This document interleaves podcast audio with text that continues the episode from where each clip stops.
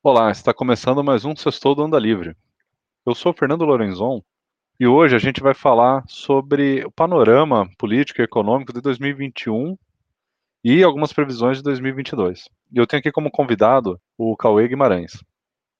É, você acha que em 2021 o governo tomou boas decisões na área econômica e, e tipo assim, aquele, por exemplo, o problema da inflação, você acha que o governo tomou medidas é, para conter a inflação? Teve alguma coisa positiva ou foi só populismo e não fez nada, por exemplo? Teve alguma coisa assim que dá para lembrar? Por exemplo, o aumento da, da, taxa Selic, né? Foi feito em 2021 o aumento? Agora, né? É, foram vários aumentos durante alguns durante as últimas reuniões do Copom. Não foi um aumento só. A cada reunião aumentava um ponto, um ponto 50, um ponto 25 a taxa. A reunião acontece a cada é, um mês e meio as reuniões, certo. na verdade. É, só para a gente lembrar, é, foi em 2020 ou 2019 que eles baixaram para. Era, tava 2%, não era isso? É, 2% a taxa Selic. Tá. E é, isso que é um dos principais culpados assim da, da inflação, na sua opinião? A gente até discutiu uma vez sobre isso, eu não estou bem lembrado de, de, todos os detalhes. Na verdade, é, a taxa Selic é, ela se manteve por 2% por um longo período de tempo. E eu acho, vamos lá, foram dois erros. Vamos lá, foram vários erros que levaram ao problema da inflação. O primeiro, o primeiro erro, na minha visão, foi baixar a taxa Selic para 2%. Taxa Selic. Já, já é... começou um erro ter baixado, não, não, não tinha necessidade nenhuma de estar nesse não, é, eles tinham que ter né? baixado, não, poderiam ter baixado, mas tinham que ter parado nos 4%, 3,5%, é. 4,5%. Ninguém sabe esse número. Esse número teve não, uma explicação. É, um... é, teve uma explicação na época por que, que eles decidiram ir para 2, porque eu não entendo nada, mas, cara, eu lembro que a taxa Selic sempre foi tão alta que, para mim, 2%, é, até o que não entendo nada, eu olho e falo, isso daí vai dar ruim, sabe? Tá muito baixo. Eu não lembro se teve alguma explicação de por que, que precisava baixar tanto assim. Era uma tentativa de atrair algum tipo de investimento, alguma coisa, eu não sei como funciona isso. Ó, a taxa Selic eles baixaram para 2,25 em 17 de junho, aí em 5 de agosto de 2020 eles baixaram para 2%, e mantiveram em 2% até 20 de janeiro de 2021. É, uhum. Foram, uh, em 2% ficou 5 meses, é, pouco mais de 5 meses é, assim, qual que é o objetivo de você baixar a taxa, baixar a taxa Selic? Você impulsiona o crédito dentro do país. Por quê? Um juro mais baixo, teoricamente as pessoas vão, vão, vão, as empresas vão conseguir produzir mais, porque vão conseguir pegar dinheiro emprestado mais barato, as pessoas vão pegar dinheiro emprestado também mais barato, vão consumir mais, vão é, comprar imóvel, comprar carro, comprar itens e bens é, duráveis e mais caros, consequentemente, porque tem mais dinheiro no mercado. Então, é, quando você baixa o juro, teoricamente você está dando uma injeção de, de estímulo na economia. Sim, isso foi uma, uma resposta para a crise que estava acontecendo no início ali da, da pandemia, será? Porque estava diminuindo Não, ele... a. Consumo. Não, eles já viam num, num, processo de, de queda da, da, taxa Selic que vem lá desde 2000 e é, lá desde o governo Dilma, na verdade, desde o governo Temer. Desde 2016, a taxa Selic vem caindo. Ela começou com 14,25 lá em 31 de agosto de 16, depois foi para 14 em 19 de outubro de 16, aí 13,75 em 30 de novembro de 16. Então, ela, ela ia caindo 0,25 em 0,25. É, depois que o Temer assumiu, é, começou a cair mais forte, 0,75 por, por reunião. E quando o Bolsonaro assumiu, é, o Bolsonaro assumiu em 2 de janeiro de, em 2018, né? Não, 2019 ele assumiu. É, em 2019, ele já pegou a taxa Selic em 6,50, que o Temer manteve ela por 6, em 6,50 por um ano e meio. E, teoricamente, é uma taxa que estava razoável. Poderia baixar um pouquinho? Poderia. É, e eles baixaram, baixaram de 6,50, mantiveram por mais um, um ano em 6,50, e depois baixaram para 6, 5,50 e assim por diante. O problema que eu acho é que eles erraram na mão. Eles baixaram demais. É, esse foi o primeiro problema não precisava ter, não precisava e não deveria ter baixado tanto. Por quê? Porque quando você baixa a taxa Selic, é, vão pensar que você é um investidor, você é um bilionário americano, Fernando. Aí você tem lá um bilhão de dólares. Aí você, Fernando, olha para as ações americanas, botou um 500 milhões em ações americanas, botou um pouquinho em título do governo. Aí, americano, aí o que, que você vai falar? Puta, sobrou ainda 100 milhões, onde eu vou colocar esse dinheiro? Ah, eu vou tentar pegar um, uma rentabilidade um pouquinho maior em países emergentes que tem uma, uma, uma taxa um pouquinho maior.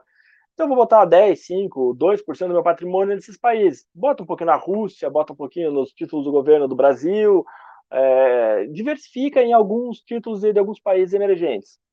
Quando você coloca em 2%, o investidor americano ele olha e fala, pô, 2% no Brasil? O, o, risco do Brasil quebrar é, sei lá, 100 vezes maior que o risco dos Estados Unidos quebrar e a taxa dos Estados Unidos é 1%? Por que, que eu vou botar 2% no Brasil se eu posso deixar 1 nos Estados Unidos, ou sei lá, 0,75 nos Estados Unidos, não sei quanto que estava a taxa nos Estados Unidos na época.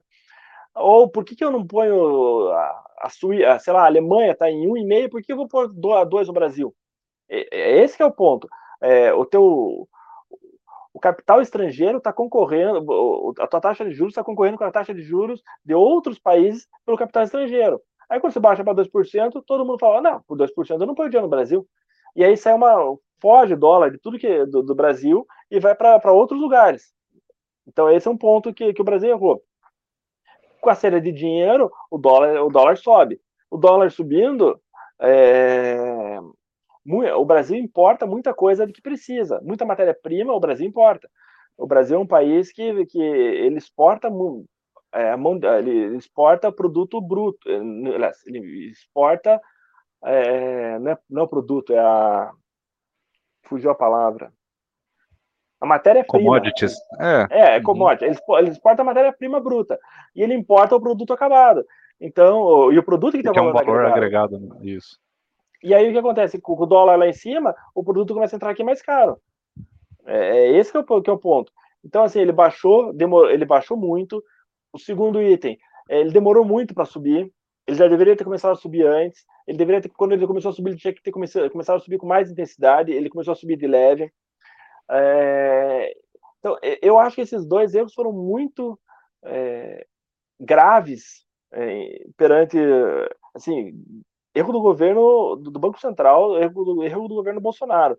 Eu acho que isso é, dificultou e, tá, e levou a, a, essa taxa de inflação absurda aí em 2021. E aí tem o, outros dois pontos, que aí um ponto não tem muita relação com o governo Bolsonaro, que aí isso aconteceu no mundo inteiro, que foi a pandemia. Com a pandemia é, houve choque de oferta choque de demanda em matéria-prima no mundo inteiro.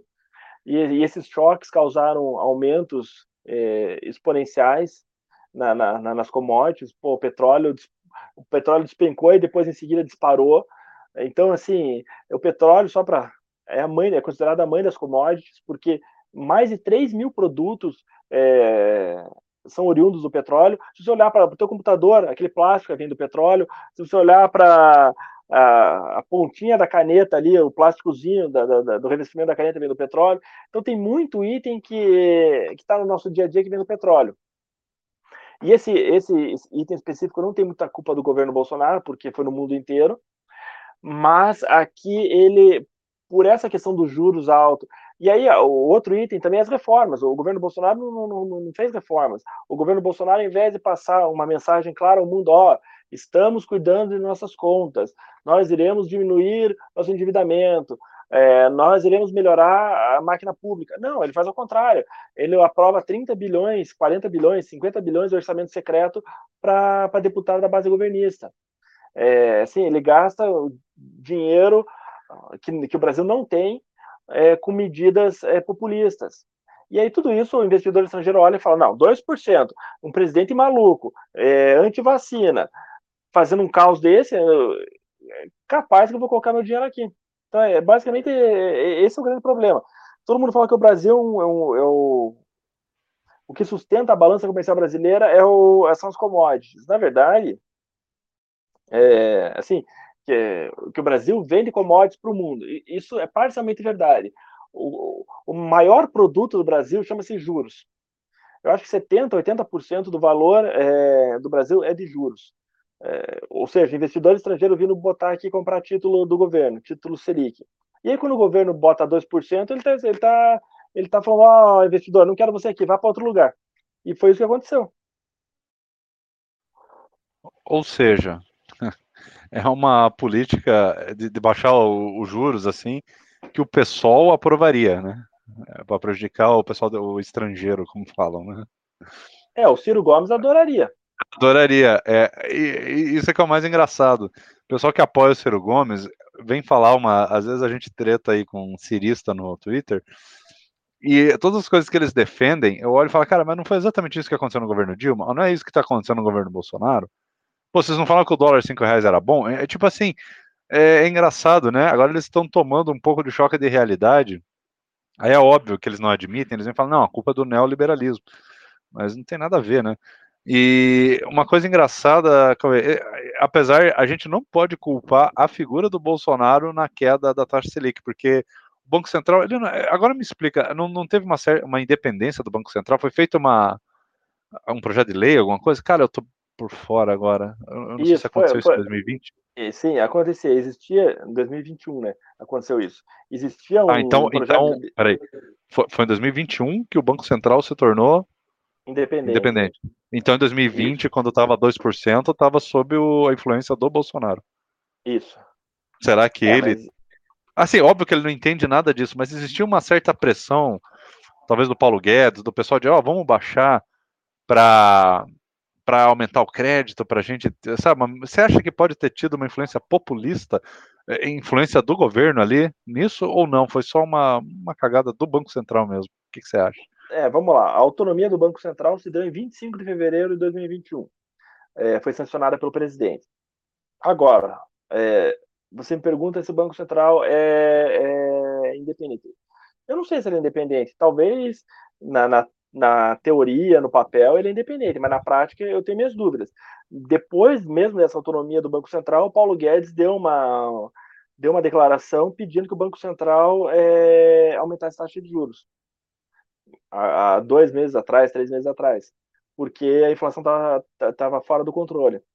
Então ele deu uma declaração pública cobrando um outro órgão governamental. Tudo bem, o outro órgão pode agir da forma que ele quiser, mas o, o a mensagem está muito clara. Assim, numa entrevista coletiva para a imprensa, ele fala: oh, Eu quero que vocês façam tal coisa.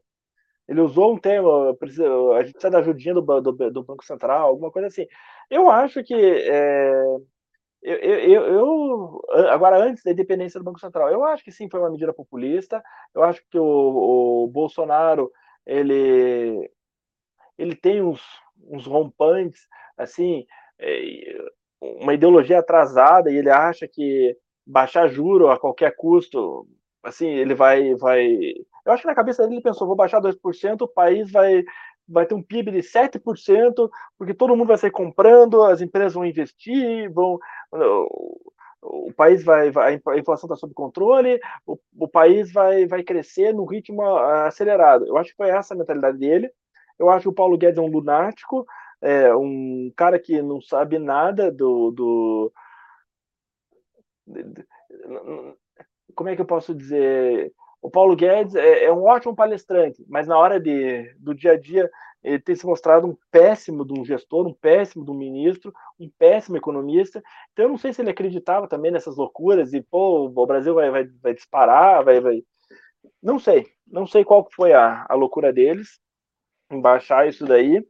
E eu acho que o, o presidente do Banco Central é um, é um liberal, é um liberal clássico, e eu acho que ele também acreditava que baixar o juro ele iria conseguir é, dar uma demanda de crédito pro, e, o, e o Brasil iria conseguir aumentar a sua. É um cara sério, mas eu acho que na cabeça dele ele achava que o Brasil ia, ia dar um impulso, ia ter um, um impulso de crescimento, um boom de crescimento.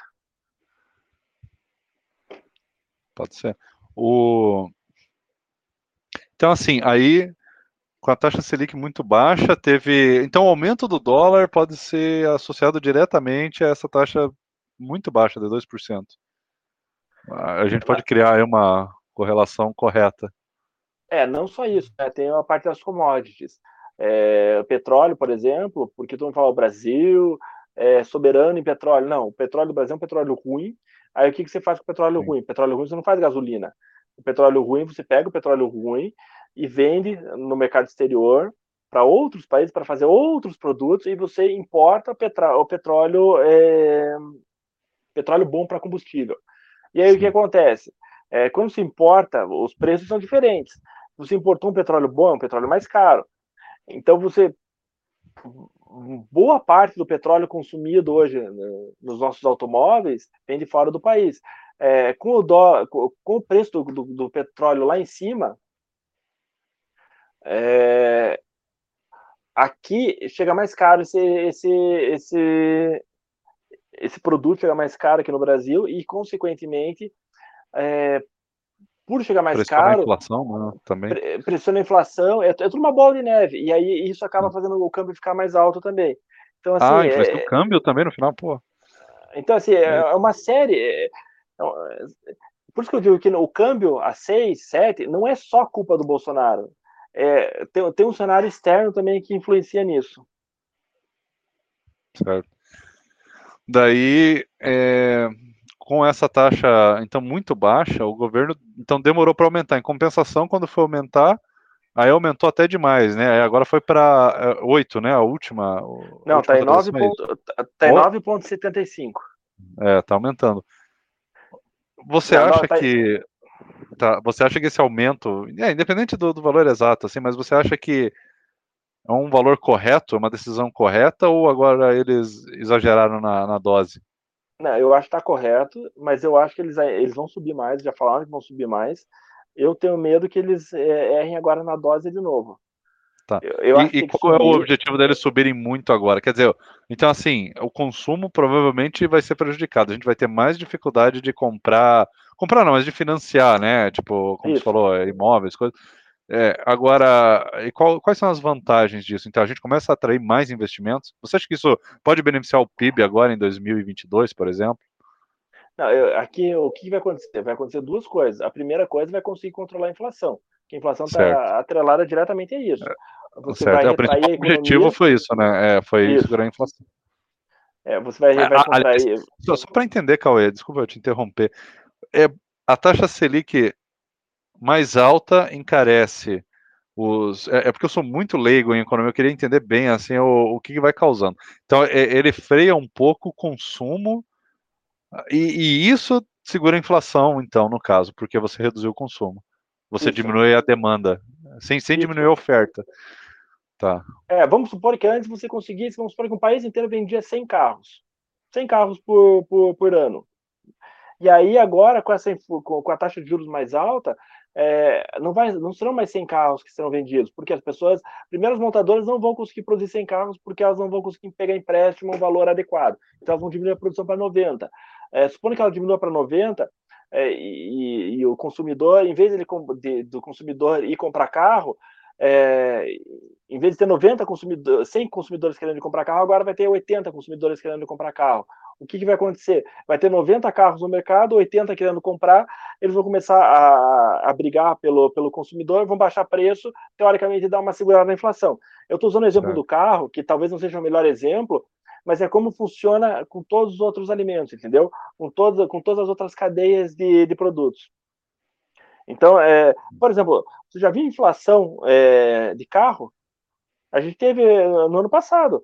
Todos Sim. os carros foram se valorizaram. Por quê? Porque está é, tá com problema de chip importado da, da Malásia, eles que produzem, em Taiwan e tal.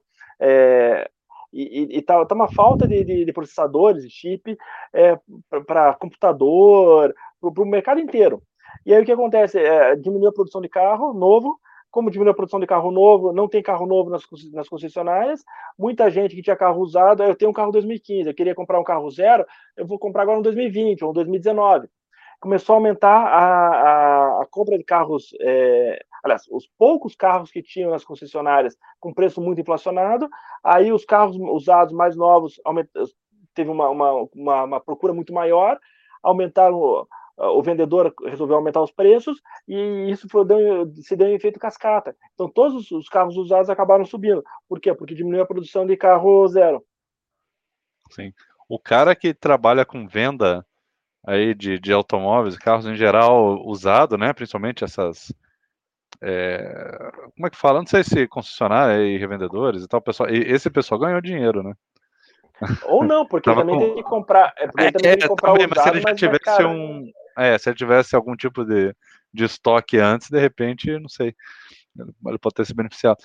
É, cara, e assim, tudo isso é, desacelera, então, como você falou, o consumo tal, só que encarece produtos. Isso dificulta, eu não sei, isso não, eu não sei se afeta ou não o, o emprego, sabe, o desemprego, porque está produzindo menos, começam a demitir mais, eu não sei se pode ter uma, um aumento no desemprego do, do país. Isso foi é. detectado, algum desemprego? É, teoricamente deve, se não piorar, se manter do jeito que está, porque o, o, nível de desemprego está alto no país. Se não me engano, tem 12,4 milhões de desempregados. Então, é um nível alto, tá? É, então, se não aumentar, vai, vai, vai, vai se manter, vai se manter no mesmo, no mesmo estágio, o que não é bom. É... eu vi, não, é, eu vi umas é, umas estimativas do PIB brasileiro está em agora em 2022 um crescimento de 4%, é 4 positivo. É, é, é, verdadeiro isso? Você acha que, que a gente vai conseguir uns 4% esse ano? Eu duvido, tá? É... então é, é aquele é, é, aquela estimativa que ao longo do ano ele vai diminuindo, né? 3, 2,5, 2, lá no final zero. Eu duvido. Algum crescimento deve ter, mas deve ter um crescimento bem baixo, até porque a gente teve, se não me engano, recessão em 2019, 2020 ainda não foi divulgado o dado, mas deve ter sido um crescimento bem baixo. Então, é, e o crescimento, o PIB, ele leva em conta não só dados de produção, ele leva dados, inclusive, de governo. É, e os governos aumentaram a arrecadação. Por incrível que pareça, aumentou a arrecadação. É, ah, por causa aí, da inflação, você aumenta por, Exatamente. E aí, consequentemente, aumenta teu PIB porque isso não é desconsiderado o PIB. Então, esse, ah. esse efeito de 3%, até pode ser 3, 4, mas é, tem aí embutido boa parte da inflação, entendeu? O aumento real, Sim. se você fosse fazer uma conta, é, ou é negativo ou é muito próximo de zero.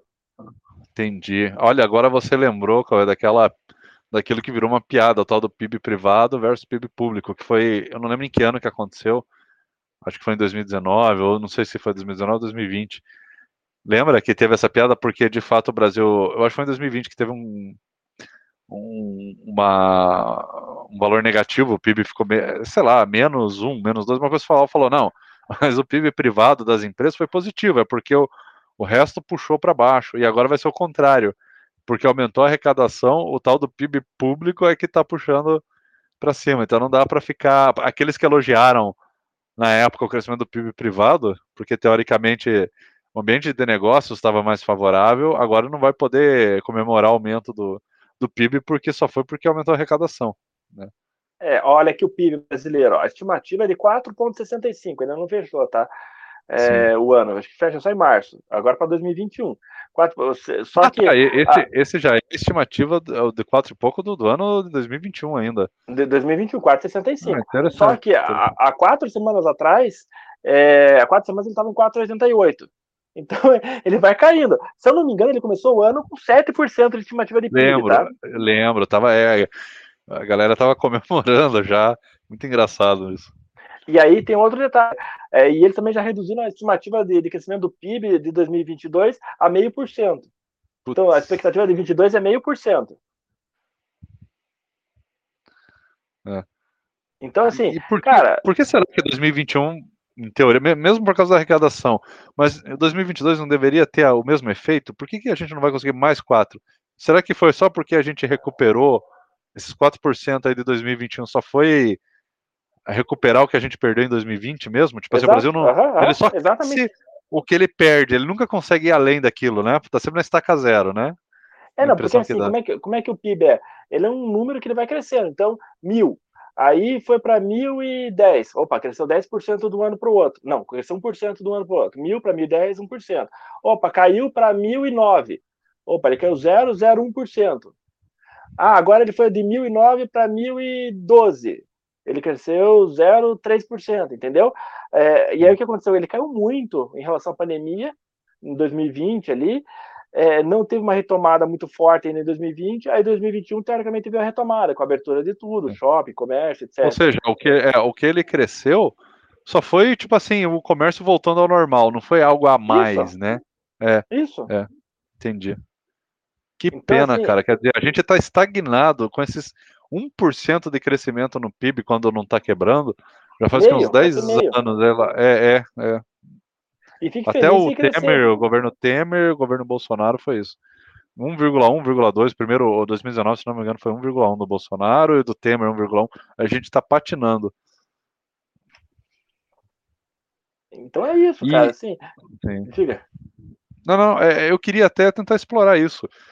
Por que está tão difícil a gente crescer? Nossos vizinhos estão todos sempre crescendo 2, 3%. Por que, que o Brasil está tão estagnado? Porque falavam muito das reformas, né? Eu lembro que a da Previdência era mais importante, a gente fez, aí não, continuou não crescendo. Aí a gente fez a trabalhista e não, não cresceu. E agora, será que é, essas reformas, mesmo sendo bem feitas, assim, vamos imaginar um cenário hipotético, que a tributária seja bem feita, a administrativa seja bem feita, vai fazer o PIB crescer ou é algo além disso? É, é alguma outra coisa? É, é a burocracia? É a dificuldade de atrair investimento? É a dificuldade de importar? O que está acontecendo que o PIB fica sempre tão estagnado? Existe uma, uma resposta simples para isso? Será? Simples acho que não, Fernando. Mas assim, é, é, o, o Brasil faz reformas, mas faz sempre meia boca. A reforma nunca é a reforma ideal. A reforma da Previdência foi uma reforma é, que já não era a ideal, a inicial proposta, e depois tiraram militares, tiraram mais algumas classes não, fora. Não Ele articulou o safado lá para tirar militar é, do, da reforma, falaram que iam fazer uma separada, eu não sei no que que deu, mas acho que não fizeram, e parece que se fizeram, aumentou os valores, assim, é tudo um absurdo. Então, assim, é... cara, é... o Brasil é um país que é extremamente difícil de você de você fazer qualquer perspectiva. É um país fechado, um país que é difícil empreender, é um país que não faz as reformas que precisa fazer, é um país que, que vive de commodity ou de juro.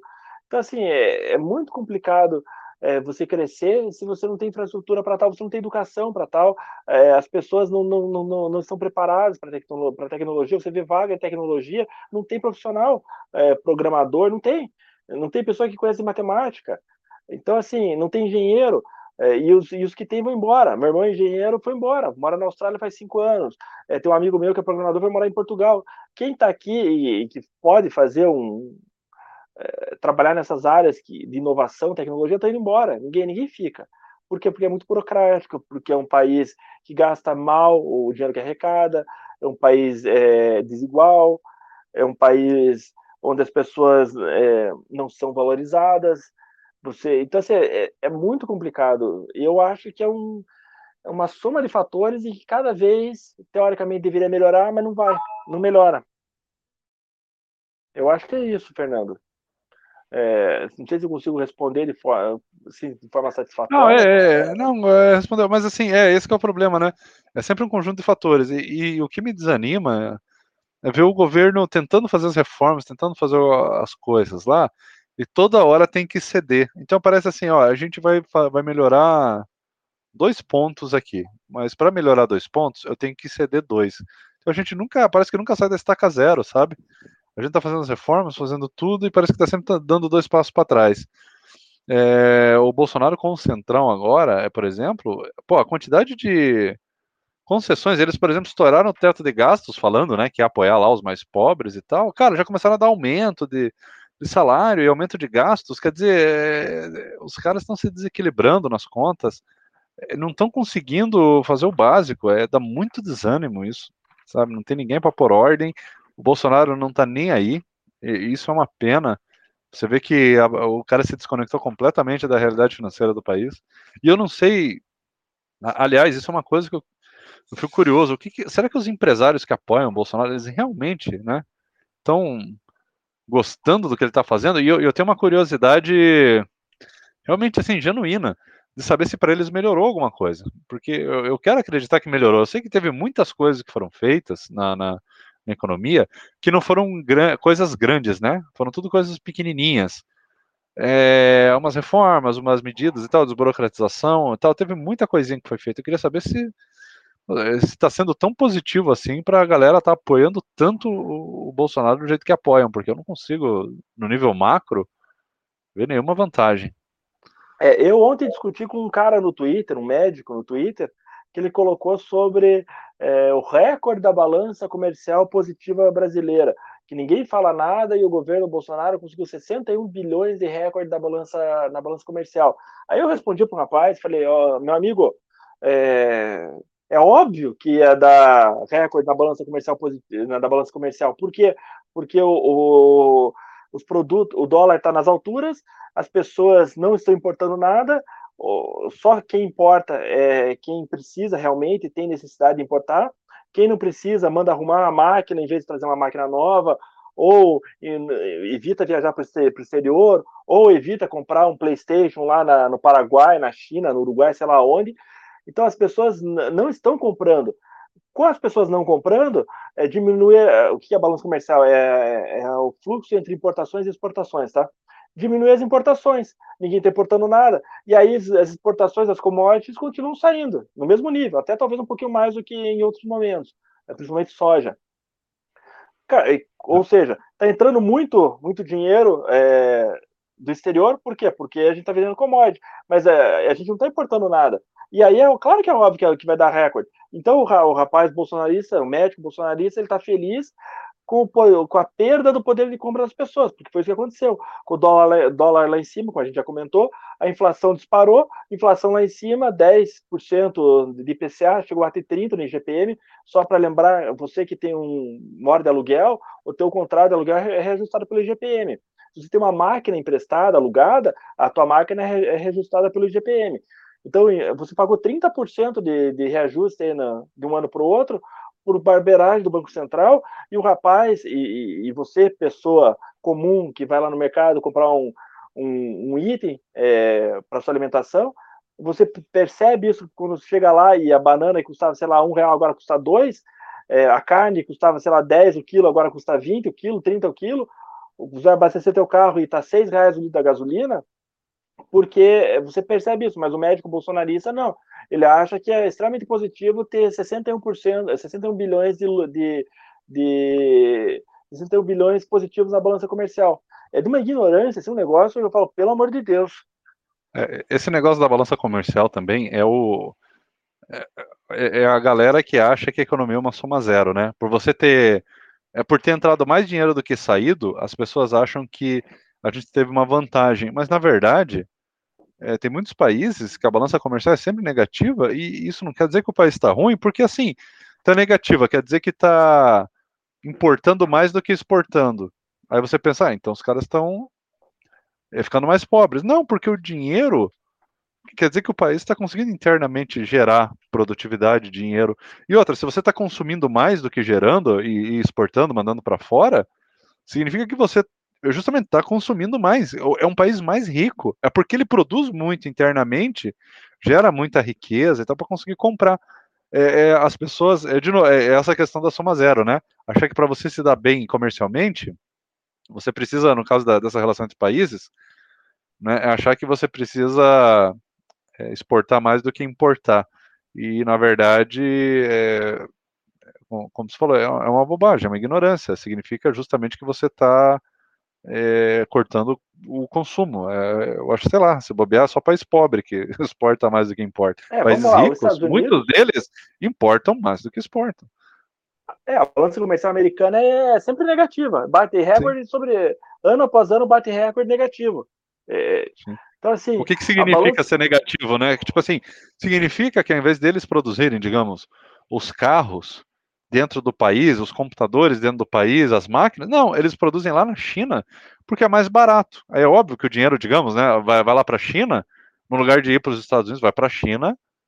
E, e, isso calcula lá na balança comercial fica negativo. Mas quer dizer que o americano foi prejudicado porque o dinheiro saiu? Não, ele saiu ganhando. Por quê? Porque ao invés dele pagar um valor X lá num, num carro, digamos assim, vou chutar aqui, é, 20 mil dólares, ele pagou 15 porque foi fabricado na China. Então ele economizou 5 mil. O que, que ele vai fazer com esses 5 mil dólares? Ele vai gastar no país dele. Vai poder, vai, sei lá, tipo, vai no cinema, vai investir, vai comprar um outro imóvel, vai comprar um outro carro. É, a economia. E o que, que ele vai fazer com esse carro? Pô, ele vai produzir mais, ele vai fazer outras coisas. Se ele comprar uma máquina, ele vai produzir com essa máquina. Não é um dinheiro que foi jogado no lixo, que você perdeu. Né? Se você consumiu e o dinheiro foi para fora, você não jogou fora, você você teve uma vantagem. As pessoas acham que a economia, ela. Eu não entendo nada da economia, assim, mas pelo menos essa questão da, da balança comercial e tal, essa visão da, do, do, da balança do. É, desse, da soma zero, As pessoas acham que o dinheiro precisa ficar circulando dentro do próprio país e tal, o que é bom, não vou dizer que é ruim. Mas não, se você consumir e comprou algo de fora, você não beneficiou só o cara que vendeu para você. Você também se beneficiou. Um, uma, uma transação comercial está beneficiando dois lados, não só aquele que deu o dinheiro. Aliás, não só aquele que recebeu, aquele que deu também, porque você pegou algo em troca que valia mais do que aquele dinheiro, né? Você foi no restaurante, pagou 20 reais e comeu, você se beneficiou também, não só o dono do, do restaurante, senão você ia morrer de fome. É, as pessoas não entendem isso, né? É pouco intuitivo, né?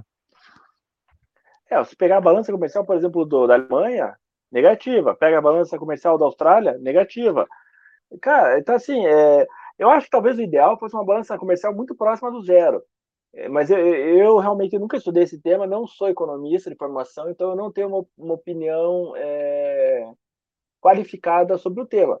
Mas nesse caso específico da, da, da, do recorde brasileiro, aí não, eu não preciso nem ter informação para poder responder. Assim, é, é, ridículo o rapaz comemorar uma balança comercial de 61 bilhões quando a inflação bateu 10%, o IPCA é 30% IGPM e o câmbio está R$ reais um dólar. Então eu, eu, eu acho que às vezes falta um pouco de, de, de parar, respirar e pensar. Você é bolsonarista, beleza, mas é, não precisa puxar o saco do, do presidente a cada, a cada instante. É, o presidente é horroroso, uma das coisas horrorosas. É, eu, eu, inclusive, até já que a gente está falando sobre o panorama aí do governo Bolsonaro em 2021 e, e a expectativa para 2022, principalmente do, do, ponto de vista econômico, um rapaz me, me, questionou hoje no Twitter, não sei se foi hoje, se foi ontem, eu não respondi ainda, me dizendo que a Dilma não foi pior do que o Bolsonaro. Falou que, porque eu tinha escrito que a Dilma, que o Bolsonaro tinha conseguido ser pior do que a Dilma. E aí eu fico pensando se o Bolsonaro não foi pior do que a Dilma. Eu acho que a gente pode começar é, pelos, pelos mortos por Covid. Tudo bem, vamos tirar esses caras da conta. Então, são 600 mil mortes, se eu não me engano, acho que já passou de 600 mil. É, claro que o Bolsonaro não tem culpa sobre as 600 mil mortes, e eu nem vou considerar isso na conta. Mas se a gente for considerar só a parte econômica, ele consegue ser pior do que a Dilma. A, a, a Dilma não chegou a 30% de GPM. A, a, Dilma não chegou, a, se eu não me engano, o pico de, de IPCA da Dilma foi, foi 9, não chegou nos 10. Calma, calma aí, calma. O que, que é IGPM? Me ajuda. IGPM é, é, é, o índice de inflação que é usado para aluguéis, para ah, sim, aluguel de sim. carro, aluguel de máquina, e também é usado no atacado. O atacado é lá a ponta da, da indústria, é, é lá no, no, no, primeiro, no primeiro elo da cadeia produtiva. Então, normalmente, é, o que, que acontece? Quando o IGPM está alto, que é esse índice, você já espera que o IPCA, alguns meses depois, é, o que é o IPCA? Inflação para o consumidor. E, o que o IGPM vai refletir uns seis meses, quatro meses, cinco meses depois, lá no IPCA. Não na mesma proporção, mas você já sabe que se tem uma, uma, uma tendência de alta no IGPM, alguns meses depois vai ter uma tendência de alta no IPCA. Certo. E, então, assim, e o Bolsonaro conseguiu ser pior que a Dilma nesse quesito aí. É, eu vou levantar os dados para depois responder para o rapaz no Twitter, mas assim, na minha, na minha avaliação é, prévia e de memória, ele conseguiu, ele consegue ser pior do que, do que a Dilma. Então, Sim. É... é, o pessoal fala muito, né? Ah, a culpa é da pandemia, mas é, é complicado, e isso é uma questão que não tem jeito, é uma coisa que vai acontecer com qualquer pessoa, né? Ela evitar ao máximo admitir, né, o erro, ou o erro ali da, da pessoa que ela admira.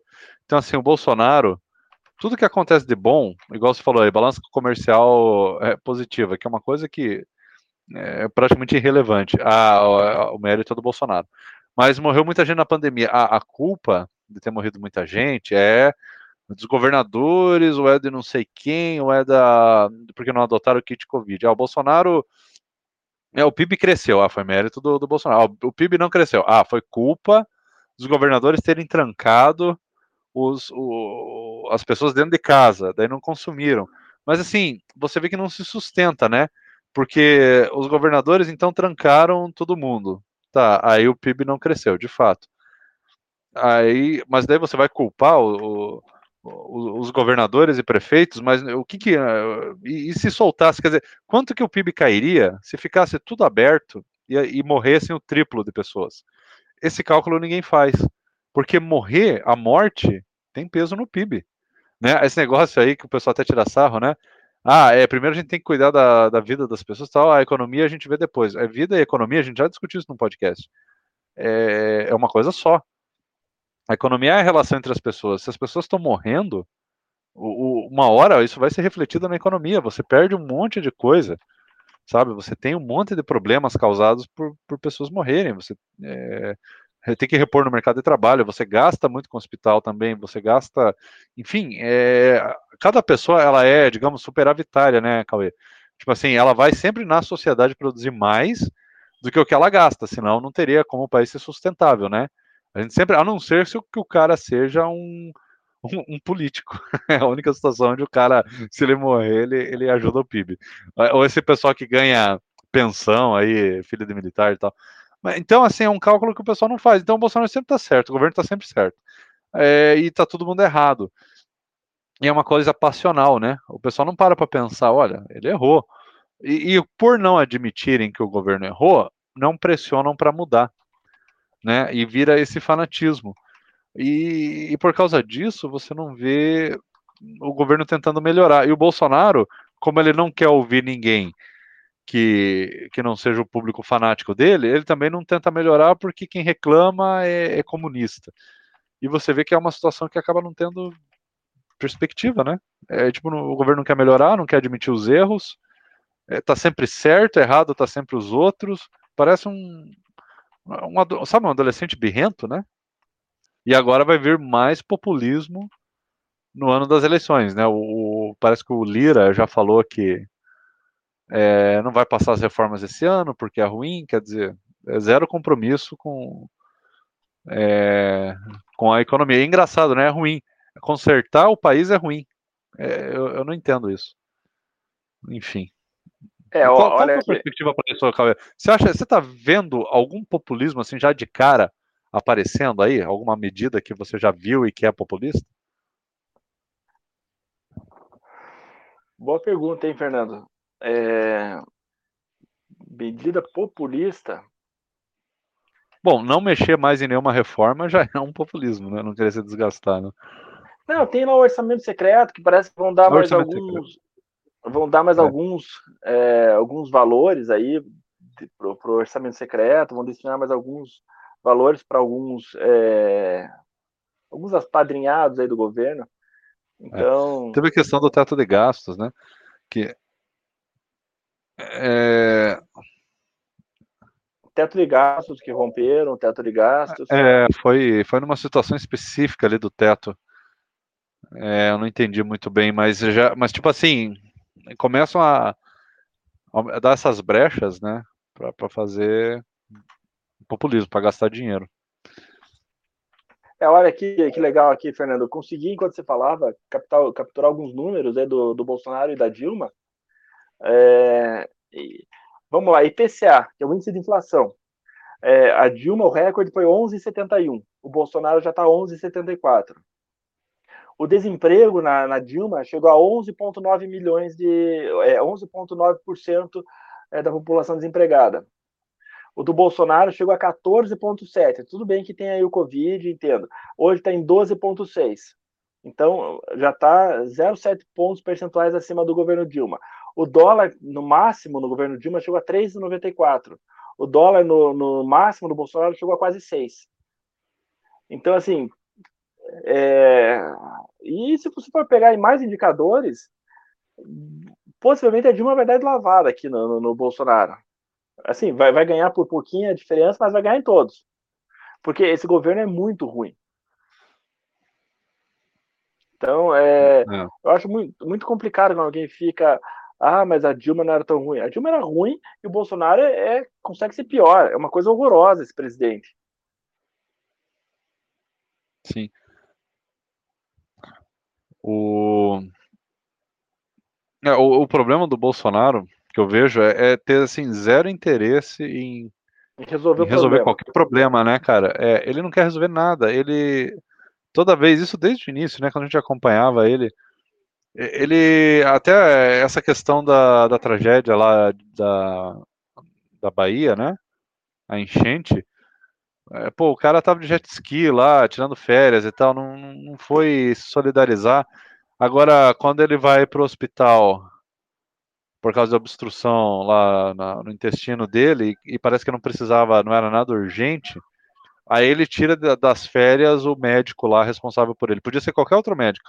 Ele mandou trazer, lá de Bahamas, o médico responsável pela, é, pelas, pelas cirurgias e tal, aí tira o cara das férias, tudo bem, né? Ele pode preferir o cara, ter uma confiança, mas quando é, é para ele sair das férias para se solidarizar com a população do estado, aí ele não vai, né? Então você vê que ele, ele não tá nem aí. Isso, se ele não tivesse nem aí, mas soubesse delegar bem e soubesse é, montar uma equipe boa, né, que resolvesse os problemas, tudo bem. Mas a gente vê que ele ele delega, mas ele só delega para fazer as coisas que, que ele ia fazer de qualquer jeito, né? Quando vão fazer uma coisa melhor, que é no caso da, por exemplo, da, da Anvisa liberar vacinação para crianças, aí ele vai lá e intervém. Então é uma. Ele só delega para o que interessa, porque não interessa, ele vai lá e atrapalha. É, é um cara que não está interessado em, em resolver nada, né? Ele quer, não sei. Aí eu, eu não sei se ele faz por populismo para agradar os 20% do eleitor dele que ainda quer votar nele, ou se ele faz isso porque ele é cabeça dura mesmo, eu realmente não sei. É, eu acho que ele é um ignorante, eu acho que ele é um imbecil, eu acho que o poder corrompe, e ele no topo da, da, da, da hierarquia do, do, serviço público é, se corrompeu ainda mais do que ele já era. Ele já era, ele já tinha os seus indícios aí de, de corrupção, é, talvez não de dinheiro, mas corrupção de, de não trabalhar, de ficar 30 anos sem fazer nada, um preguiçoso, um vagabundo. É, então, assim, eu, eu, eu, não espero nada desse governo, eu acho ele uma coisa horrorosa, uma tragédia. É, até você comentou agora da, dois casos legais de, de citar, o da Bahia e o da, da vacina. O da Bahia, é, até teve um evento que o pessoal, acho que o presidente da, da, da Argentina ofereceu ajuda ele recusou. Ele poderia ter recusado ajuda. Por quê? Porque era uma ajuda irrisória. Iam mandar 10 soldados da Força Militar Argentina para ajudar. O que, que 10 pessoas vão, vão, vão, vão, vão contribuir para um problema desse nível, dessa magnitude? Mas ele podia responder de uma forma educada. Ó, oh, agradecemos é, ao interesse da Argentina em nos ajudar, mas essa é uma situação que a gente já está é, resolvendo, já está sob controle, já mandamos as forças aéreas, as forças armadas, as forças sei lá o quê, para resolver mas ficamos muito contentes com a, com a solicitação de ajuda. Nem isso ele consegue falar. Assim, é, é, esses comunistas, esse, sabe, o negócio é uma, é uma, ignorância. E a vacina, eh, se ele quer melhorar a, a, os, os, os, índices socioeconômicos do país, é, a economia, vacina todo mundo, incentiva as pessoas a se vacinarem. Tem, eu estava vendo hoje, 70, 25% da população ainda não vacinou. Ah, mas tem muita criança, legal, então vamos incentivar as crianças a vacinar. Fica com essa palhaçada da, da é, desse, dessa autorização pública aí para. Não é autorização pública, tem um nome, audiência pública, eu acho que é, sobre vacinação de criança. Pelo amor de Deus, a, a Pfizer já, já passou é, no governo americano, lá na Anvisa americana, esqueci o nome, da é, FDA, se não me engano. FDA, agora, é já passou, já foi autorizada pela, pela Anvisa brasileira, duas, duas grandes agências reguladoras. Pelo amor de Deus, deixa de ser ignorante. Até porque a dose de criança é uma dose um terço menor do que a dose que vai em adulto. Já, foi feito, já foram feitos vários estudos. O negócio Sim. funciona. É, tipo assim, é, a, a, Anvisa aprovou, é, é bom lembrar, né? A Anvisa aprovou isso, não é porque alguém foi lá e falou que vai ter que vacinar e aprovou. Não, foi feito um estudo em cima disso. É, é gente técnica, capacitada que analisou essa situação. Não é simplesmente alguém que quer, né? Fica, o pessoal começou a achar que a Anvisa, porque lembra na época, olha só que coisa engraçada, desculpa te interromper nisso, mas assim, lembra que quando era para trazer as vacinas lá em 2020, ele se enrolou, se enrolou, se enrolou, porque ele queria que a Anvisa aprovasse. Aí quando a Anvisa aprovou, ele comprou as vacinas. Agora, só para atrasar, só foi para atrasar, porque podia ter feito os contratos antes, comprado antes, tal. Aí que ele começou a negociar. A gente teve um atraso de 3, 4 meses para a Pfizer chegar no Brasil. A gente podia estar vacinando lá em novembro, dezembro. A gente podia ter sido o primeiro país do mundo a vacinar. É, a Inglaterra foi o primeiro, se não me engano, tipo assim, 17 de dezembro, 19 de dezembro, alguma coisa assim. A gente podia ter vacinado em novembro. Com Pfizer e com Coronavac. A gente tinha duas prontas. Não eram lotes muito grandes, mas podia ter começado antes. É, ele se enrolou colocando como escudo ali a Anvisa. Agora que a Anvisa fez exatamente o mesmo procedimento de ir lá e aprovar para a criança, ele fica criando picuinha. E, e, e, olha que coisa engraçada. Antigamente a Pfizer era. Lembra quando existia uma história no, no, nosso país que a Pfizer, que era uma vacina boa, né? Lá em 2020, que ninguém queria a, a vacina uhum. chinesa. É e agora se inverteu. A Pfizer virou a vilã. E a galera tá. Eu já vi gente ligada ao governo falando que vai se vacinar com Coronavac, porque pelo menos não é nada, pelo menos é ruim, é água, não faz nada, mas pelo menos não causa problema. Quer dizer, olha que inversão maluca, cara. A Pfizer virou vilã, uma empresa americana. É, é tudo. É que a é Pfizer agora. É que a Pfizer agora ela muda o teu DNA. Esse é um, é bando de gente ignorante. É. Um negócio horroroso. Então, é, assim. É, então, é, é, você vê que não tem nenhuma. Não tem nenhum critério no que eles falam, né? É, politicagem pura. E o Bolsonaro é o único que poderia quebrar isso, chegar em rede nacional, explicar, falar, gente, é importante tal. Ele prefere politizar, ele não tá nem aí se vocês morrerem, se essas crianças morrerem, ele, tá, ele não tá nem aí. Isso é muito triste.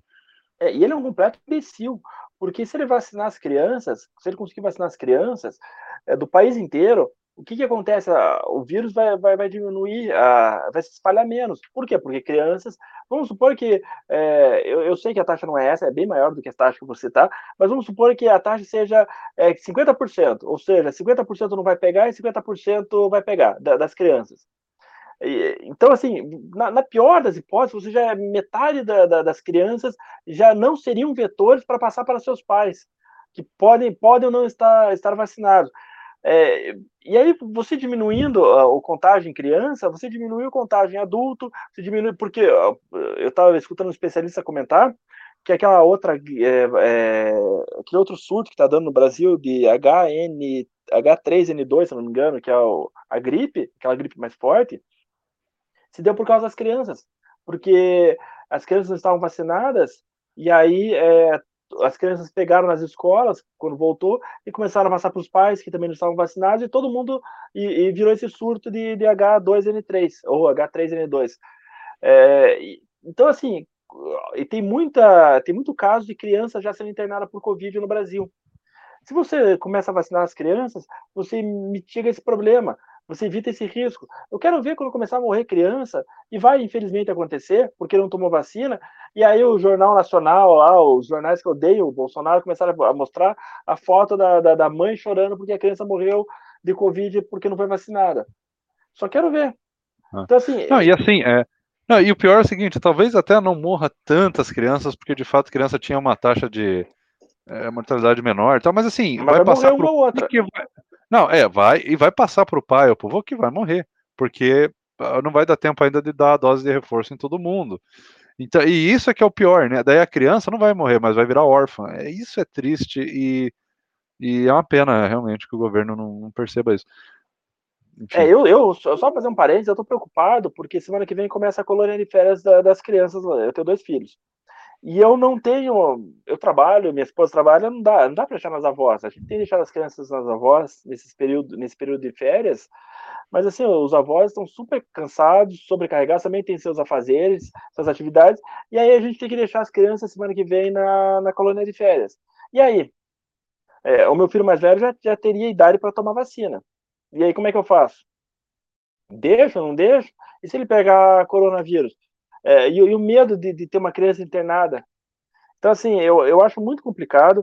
Eu também tenho um outro item aqui que eu percebo, que essa militância doentia do Bolsonaro, com aval dele e dos filhos, é, questiona, por exemplo, a segunda e a terceira dose. Eu, eu tenho conhecido meu que tomou a primeira e falou, não, não vou tomar mais, porque o... aí entra naquele, naquele item que você comentou da Pfizer, porque o governo americano eles estão querendo que a gente gaste dinheiro com eles para dar ah, para deixar a empresa mais rica, porque não precisa da segunda dose, não precisa da terceira dose.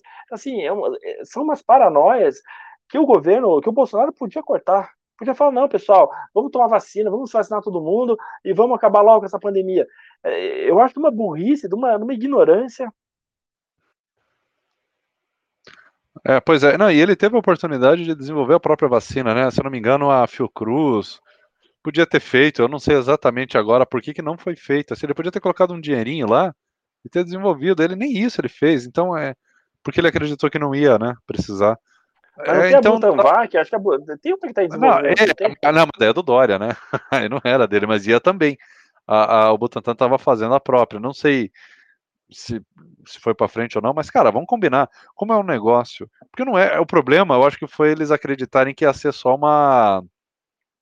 Uma. É, como, é, como é que fala que eles usaram? Uma é, sazonal. Que ia ia passar. Mas o pessoal estava sempre falando, a gente vai conviver com isso por anos. Então, cara, mesmo que, que a gente tivesse começado atrasado, a longo prazo ia valer a pena. Se a gente tivesse com a nossa vacina pronta agora, ah, putz, passou todas as três, quatro ondas no Brasil, mas pelo menos agora a gente tem uma para dar reforço, para fazer, para aplicar nas crianças, sei lá, que fosse. Nem isso, a gente não tem nenhuma, a gente teria capacidade de fazer. E então você vê que ele se perdeu completamente em todas as oportunidades, né? É...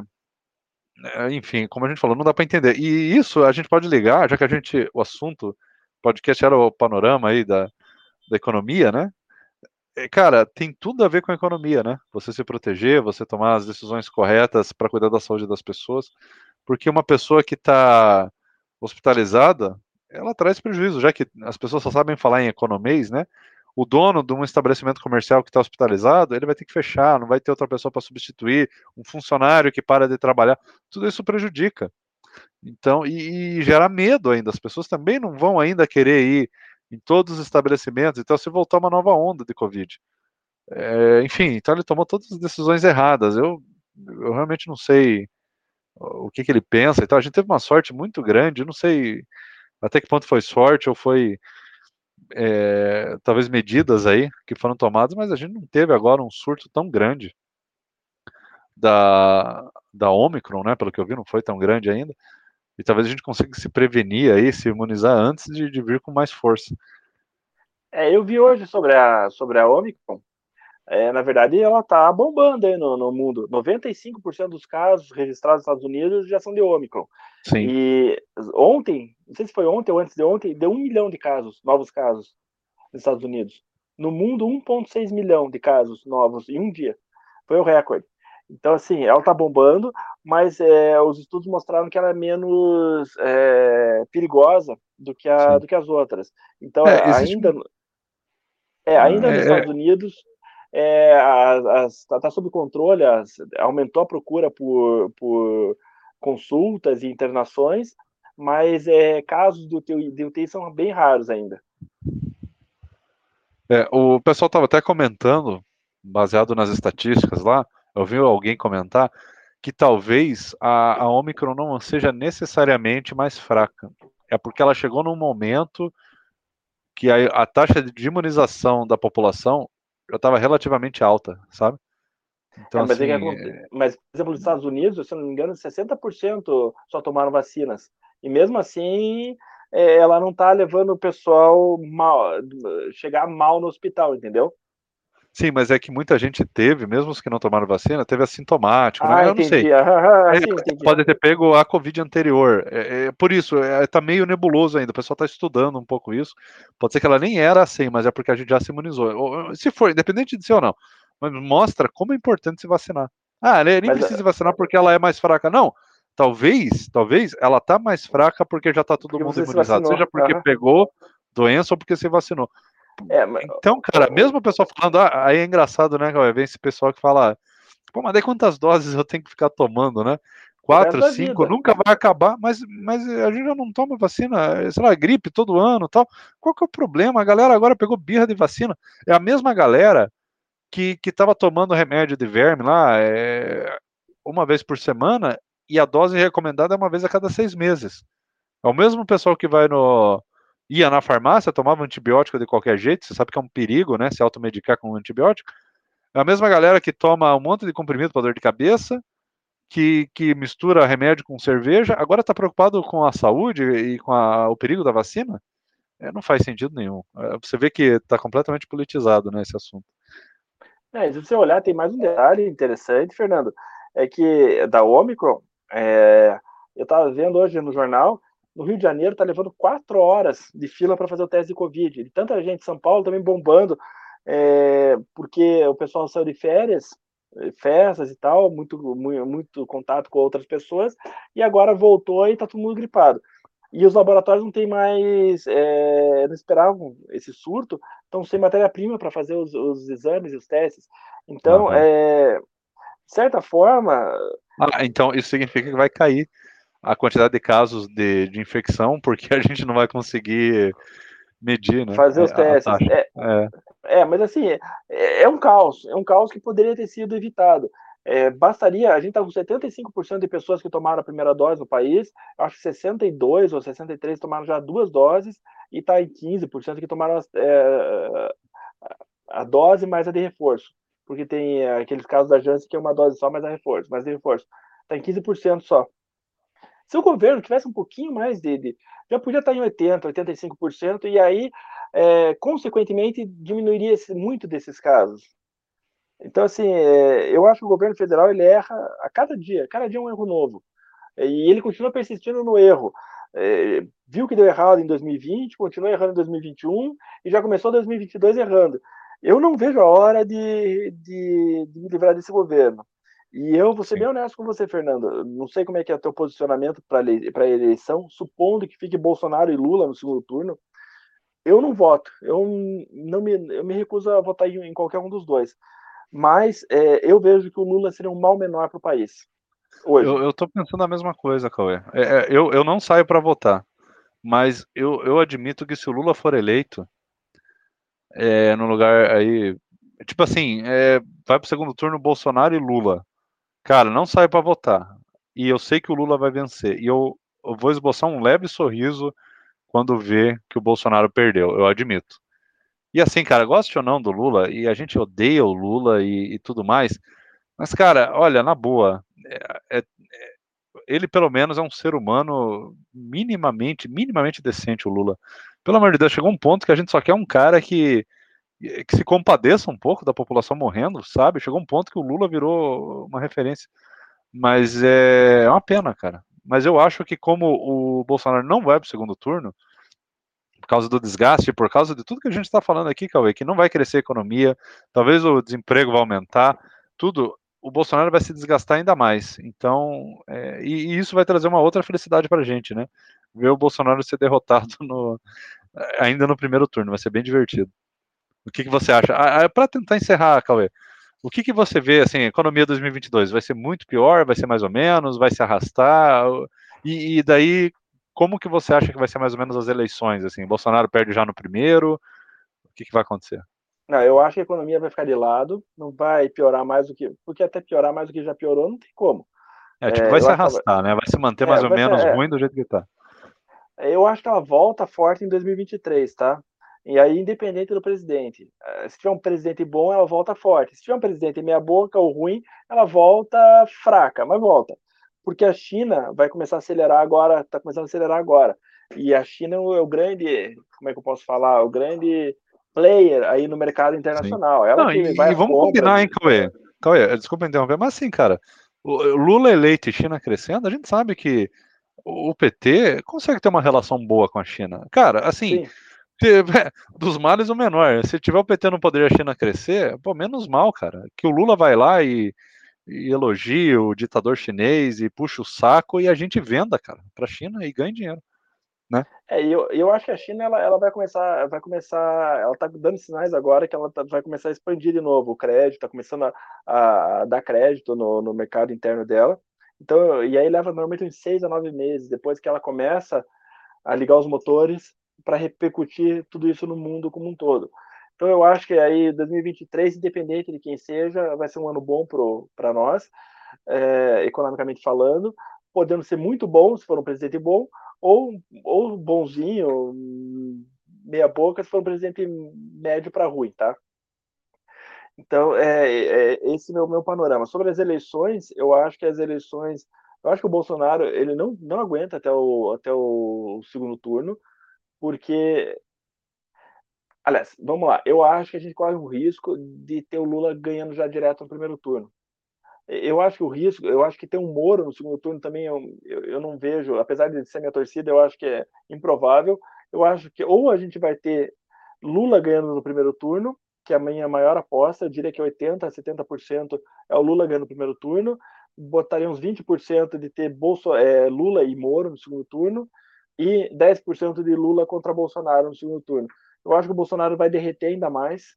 É, ele, ele, ele, a economia antes de, apesar da economia ficar de lado, as sensações para os mais pobres ainda vão perdurar por, por um bom tempo, tá?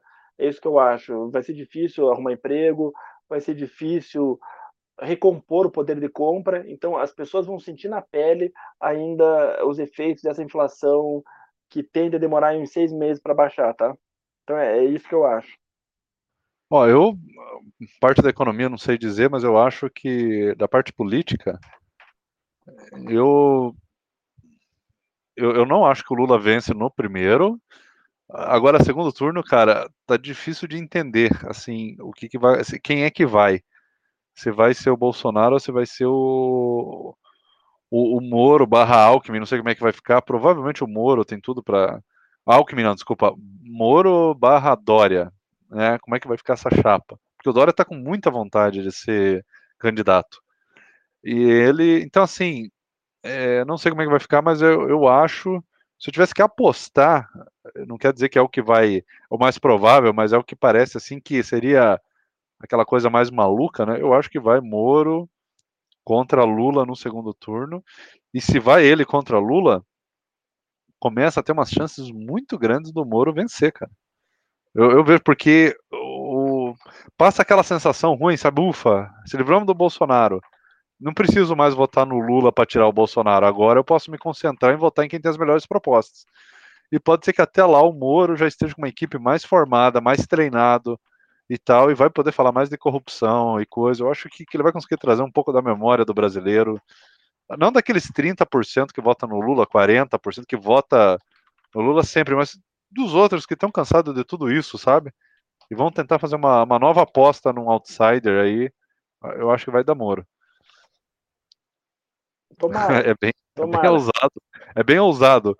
Mas é o que parece fazer sentido. Agora, se eu tivesse que fazer a análise mais, tipo assim, segura, é Lula, óbvio. É o que está na frente, é o que está com todas as condições, não está se queimando com nada, é óbvio. Mas dá aquela sensação de que também pode dar Moro. Mas enfim, a gente fica com essa perspectiva aí. É a única coisa boa de tudo isso, né? É a gente saber que Bolsonaro não tem como vencer de jeito nenhum. Acho que é a única coisa positiva que a gente pode tirar. É, eu estava escutando o Renan falar, o Renan do MBL, uhum. ele acha que o Bolsonaro é capaz de nem, nem se candidatar. Concorrer. É, é, e isso é uma outra possibilidade, Cauê, que foi levantado, foi você falar, que eu ia encerrar, mas eu já tinha ouvido essa história uma vez.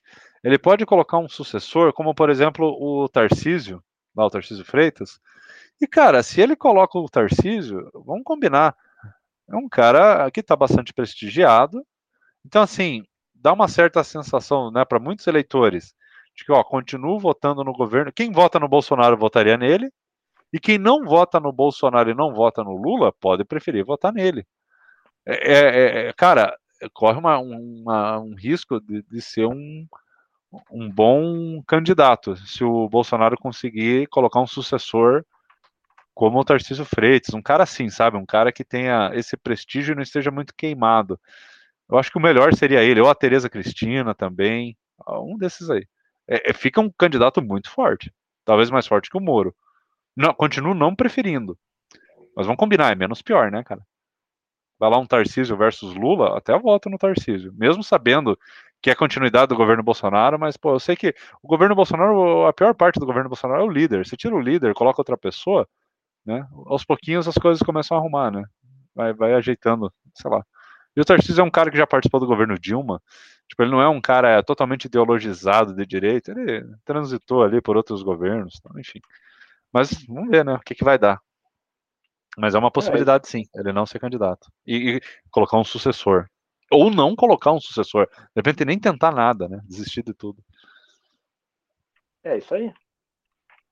Eu também acho. Mas, tô... cara, sim, eu espero nunca mais escutar falar do, do tal do Bolsonaro. Para mim, ele, ele, é uma coisa horrorosa. É, eu acho que ele vai sumir na história.